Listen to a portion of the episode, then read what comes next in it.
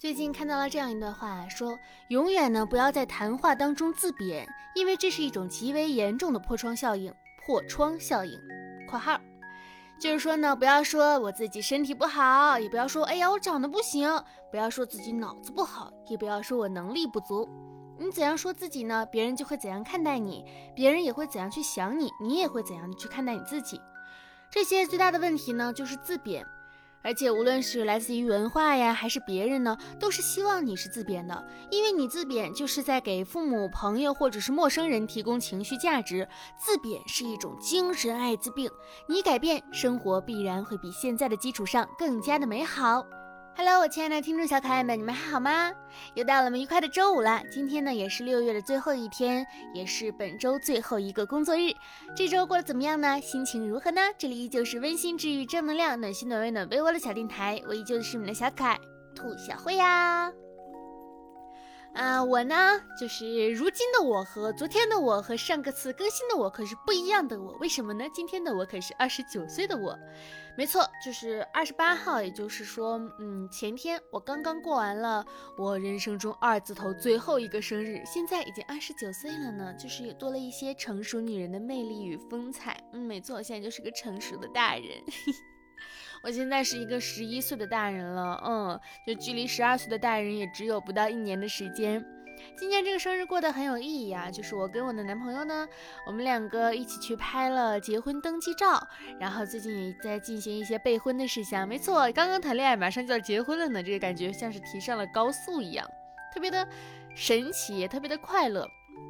本来我以为这就是一个很普通的一个照片啊，但实际上往那里换完衣服，往那里一坐，就是。正襟危坐，开始对着镜头露出假笑的时候，因为真笑真的很难，就觉得啊，好像还是有一点不一样的，内心多少还是会有一张一点点紧张和期待。可能很多小朋友不知道啊，就是领证这件事情呢，不是在民政局咔咔给你直接拍，是你要先去。比如像海马体、天真蓝这样子的摄影馆去自己照这个照片，然后拿着这个照片呢去到民政局去盖章的啊，然后中间涉及到各种，就是领证没有那么的简单，但它也没有很繁琐，就是很多的流程我也是第一次跑，但跑完之后发现哈哈还是挺幸福的呢，又去看了对戒，然后去抓娃娃。去吃火锅，嗯，去拍了大头贴，就是一直溜溜达达，还碰到了好朋友，就是偶遇朋友，就是一天过下来还蛮快乐的。然后最近也收到了一些礼物，比如说今年最快乐的礼物是什么呢？解放双手的自动猫砂盆啊，是我的好朋友罗牛奶和我的好朋友小萌同学他们两个合资给我买的一个自动猫砂盆，解放双手，嘎嘎爽。然后整个六月份呢，我就招待大学同学嘛，上一期也讲过了。然后上次前两天是龙牛奶和她老公一起过来我们家，然后做了一个地陪，就是我们一起玩牌，一起逛街，一起吃火锅，吃涮羊肉，刚好又赶上了北京的高温周，到现在北京也是非常非常热的，就是一切的体验都很。嗯，神奇和美好，也是向他咨询了很多备婚相关的东西，然后也是吐槽呀，然后聊天呀，讲八卦呀，好像跟以前没有任何的区别。我问他，我说你现在有三十岁的实感了吗？他说没有。对，确实没有，因为嗯，距离我刚刚上大学那一年，也就是说刚刚成人的那一年。已经十年、十一年过去了，但是没有什么实际的一个变化，就是日子还是一天天过，心里面的那个小幼稚也是一直保留在那里，内心的那份少女感也在，那份敏感也在，那份害怕也在，那份勇往直前仍然也是还在的，只不过遇事会多了一些思考啊，不是说年轻时候没有思考的意思，是多了一份由经验而累积而成的对外的一个思考，这份经验呢，可能还是。会对自己起到一个很大的一个帮助，心态会更稳了，处理事情呢不会那么的直出了、直给了，然后也可以给一些朋友进行一些建议和帮助了。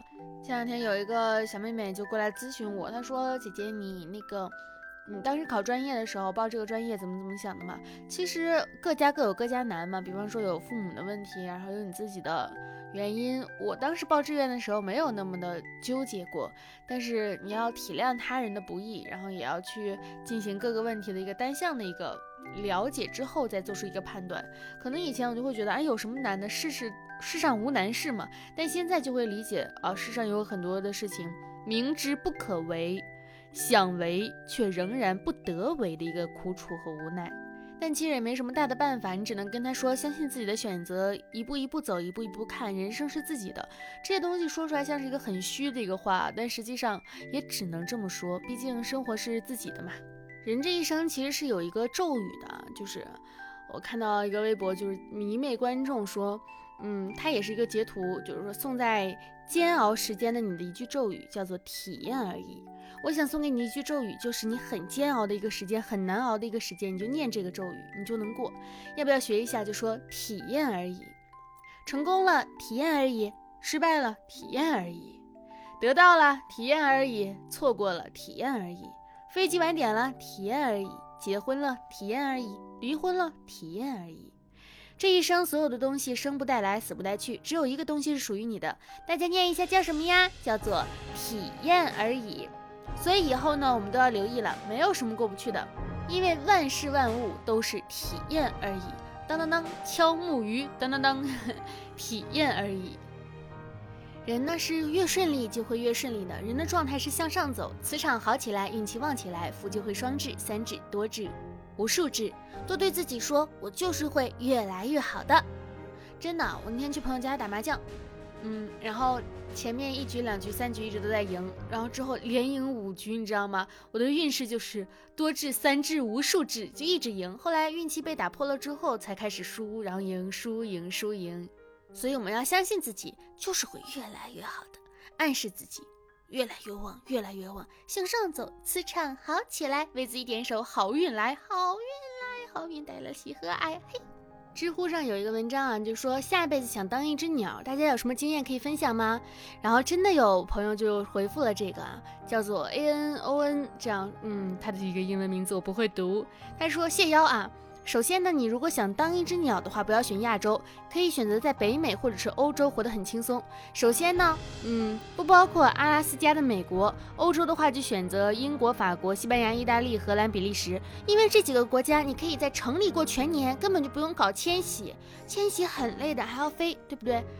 然后呢，嗯，可以罗宾呢，罗宾在大小上适中，比鹅和鹫小，所以没有人会看着你突然好奇肉质怎么样。但同时呢，又比麻雀大，所以呢，湿热速度慢，冬天会好过一点，也很抗饿，方便躺平。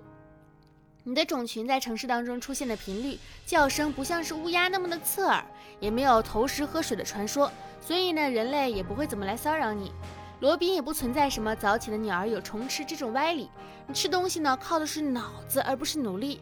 比如你知道下雨了，或者是人类洒水了之后呢，蚯蚓会爬上来，所以你会等到下水之后呢，去守株待兔，而不是像个做题鸟一样的干地。吃什么看心情啊，虫子和浆果都没有问题，甚至可以吃火鸡浆果来体验宿醉的感觉。即使是冬天，很多树干上面呢，还会有那些干瘪的果子能吃，口感可能不如新鲜的好，但是容易找，而且基本上管饱。你可以跟着人或者是猪跑，他们经常把雪地呢犁拱开了一部分。这个时候呢，你就可以看看有没有其他的果子或者是小虫。要是想要完全躺平，你还可以一年四季的待在咖啡厅的旁边，捡人吃剩的面包。麻雀也在，但是你大呀，他们不敢跟你抢。社交问题上呢，完全随缘。不管你是社恐还是社牛，其他的罗宾都不怎么关心。你唯一应该注意的就是不要去找已经有了对象、生了孩子的罗宾。他们不欢迎除了自己对象之外的任何鸟，作息时间上也随你。不过你没有什么夜视的能力，所以还是尽量白天吃喝，晚上睡觉。在北美的话呢，有一定的几率你会得一种西尼罗河病毒，但是你免疫强，能活得很久，久到被你传染的其他鸟都死了，你还活蹦乱跳的。得益于你的体积，猫对麻雀的兴趣比对你大，松鼠也不一定打得过你，车更容易撞上鹅而不是你。需要担心的是鹰和隼。他们有吃你的能力和意愿，但城市是天然的庇护所，除非天上碰到了一个照面，或者是大白天火鸡浆果吃的多了，醉在了草坪上，你成为鹰和隼的目标的可能性并不大。如果你愿意丁克，就更不容易被鹰和隼看上了。就算你要生孩子，比起其他的鸟，你也有个优势。